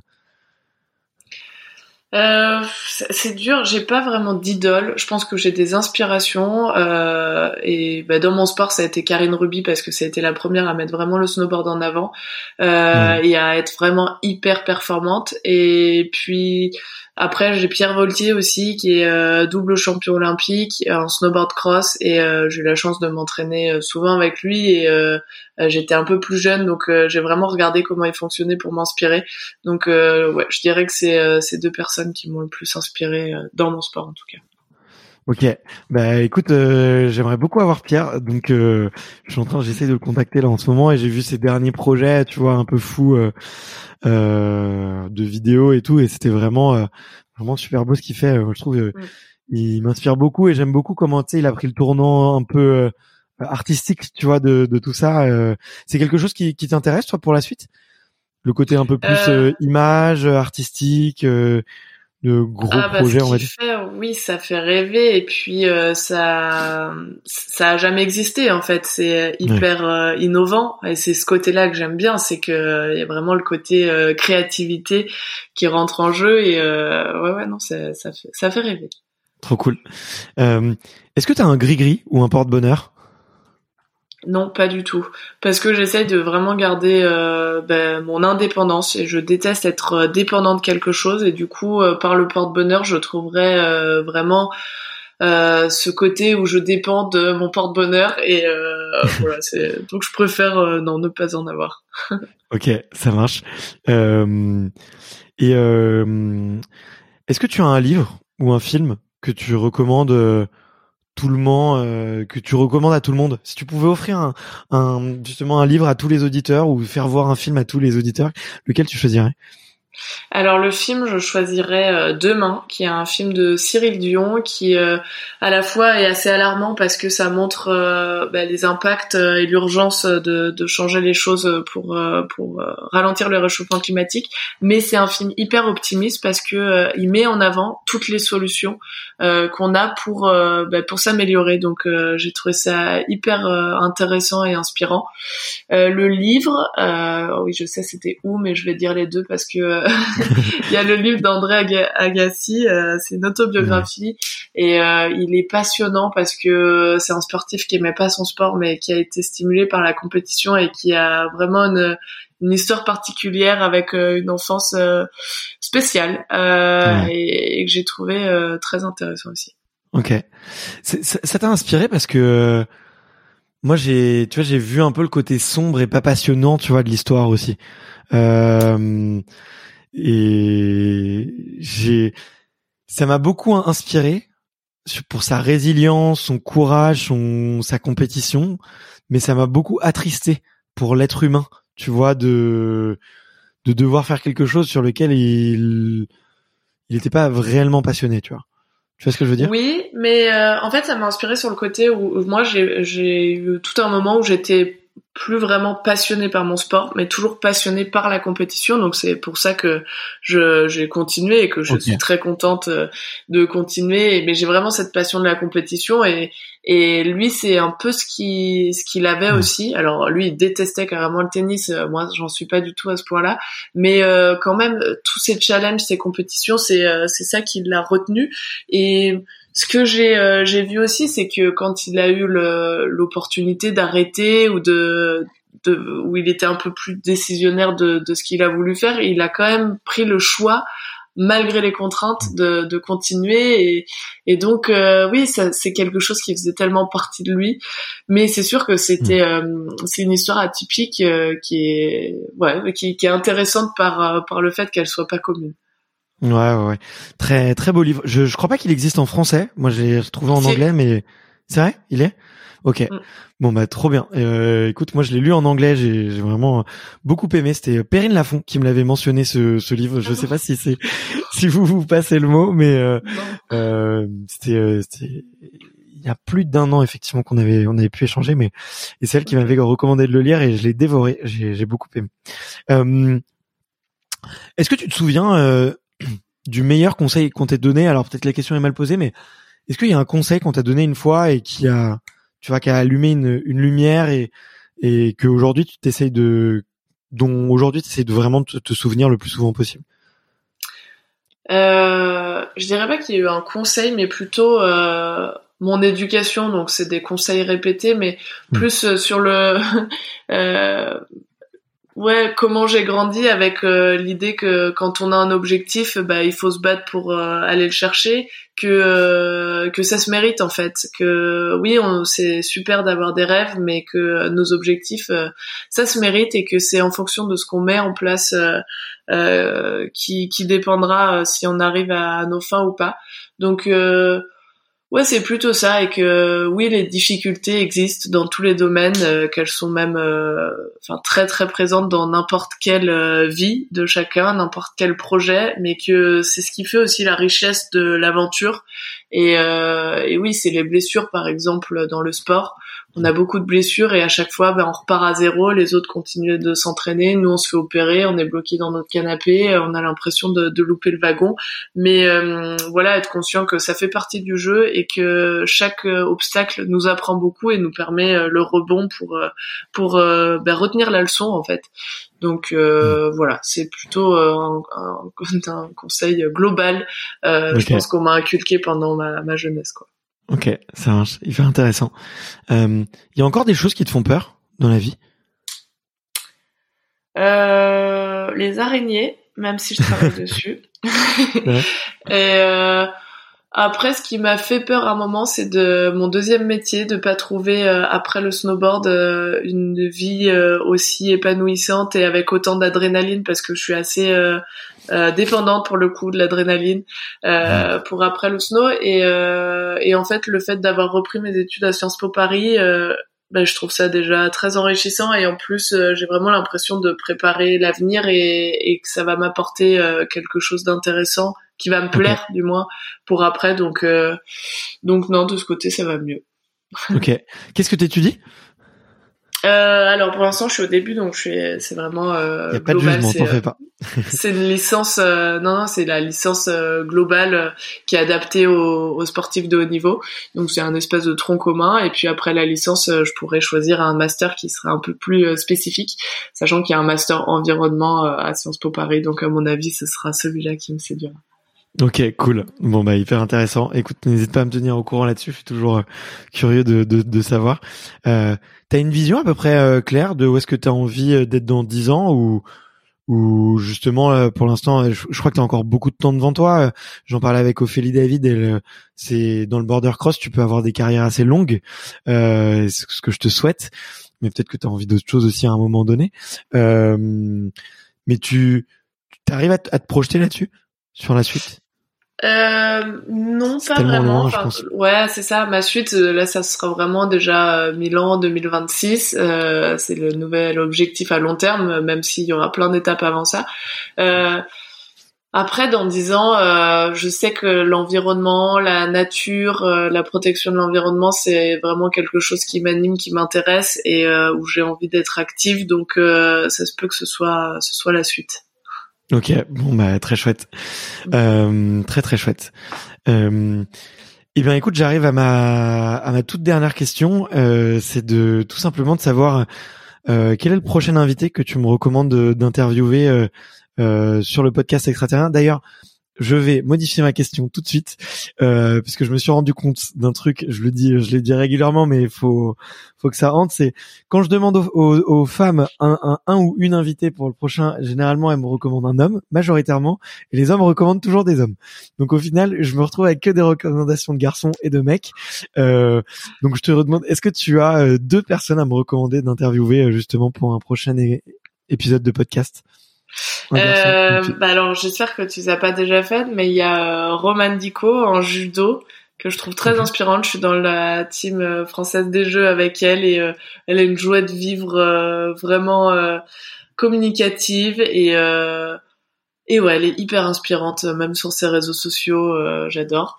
Après, il y a Justine Dupont aussi, pour qui j'ai vraiment beaucoup de d'admiration en surf. Elle fait vraiment des, des choses énormes et voilà, c'est deux personnes euh, que j'admire.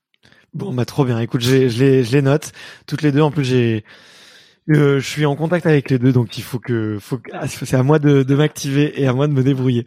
Euh, écoute, euh, merci infiniment, euh, Chloé. Je me suis, je me suis régalé de durant tout ce moment-là, de parler un petit peu d'écologie, de parler de, de végétarisme, de parler de, de de technique, de matériel et de préparation mentale. Franchement, c'était c'était trop cool. Euh, je sais qu'en plus, euh, enfin, j'ai beaucoup de gratitude parce que je sais que c'est un moment où tu es très demandé. Tu reviens, c'est la fin de saison et euh, quelle saison pour toi d'ailleurs. Donc c'était c'était vraiment vraiment cool. merci infiniment pour ton temps. J'ai pris j'ai pris beaucoup de plaisir et c'était super chouette. Qu'est-ce qu'on peut te, te souhaiter pour pour la suite? Mais en tout cas, plaisir partagé parce que j'ai trouvé ça très intéressant euh, euh, tes questions et de pouvoir aller en profondeur de, de qui on est euh, au-delà de nos performances sportives. Euh, ce qu'on peut me souhaiter pour la suite, bah, du repos et puis l'année prochaine une bonne saison de Coupe du Monde avec l'objectif d'aller chercher un globe de cristal. Cette année, je fais troisième au classement général de Coupe du Monde, donc j'espère me rapprocher du globe l'année prochaine. Et puis il y aura les championnats du monde aussi en Géorgie, donc encore plein de plein de beaux objectifs. Ok, et eh ben écoute, euh, je suis sur une grosse table en bois là, je, je, touche du bois pour ce globe de cristal que qui euh, qui est le graal ultime dans ton sport et, je sais que que tu que tu y tiens et et ça serait euh, la parfaite la parfaite suite, tu vois, la suite logique. puis on va on va peut-être demander aussi aux concurrentes là qui commencent à se faire un peu âgées de, de passer la suite et de faire un petit peu de place à la jeunesse. Voilà, il en faux pour tout le monde. Merci infiniment Chloé, euh, je me suis régalé et je te, je te souhaite euh, vraiment euh, bon vent et plein de, de belles aventures pour la suite. Avec plaisir, merci. Salut. Merci d'avoir écouté cet épisode jusqu'au bout. Si vous êtes encore là, c'est sûrement que l'épisode vous a plu, donc n'hésitez pas à le faire savoir autour de vous et à vous abonner pour ne louper aucun épisode. J'ai mis tous les liens dans la description, donc n'hésitez pas à y jeter un coup d'œil. Et sinon, moi je vous dis à la semaine prochaine pour une prochaine interview. Ciao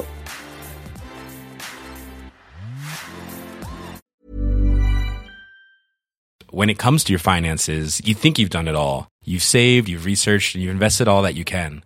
Now it's time to take those investments to the next level by using the brand behind every great investor, Yahoo Finance. As America's number one finance destination, Yahoo Finance has everything you need, whether you're a seasoned trader or just dipping your toes into the market. Join the millions of investors who trust Yahoo Finance to guide them on their financial journey. For comprehensive financial news and analysis, visit yahoofinance.com the number one financial destination, yahoofinance.com.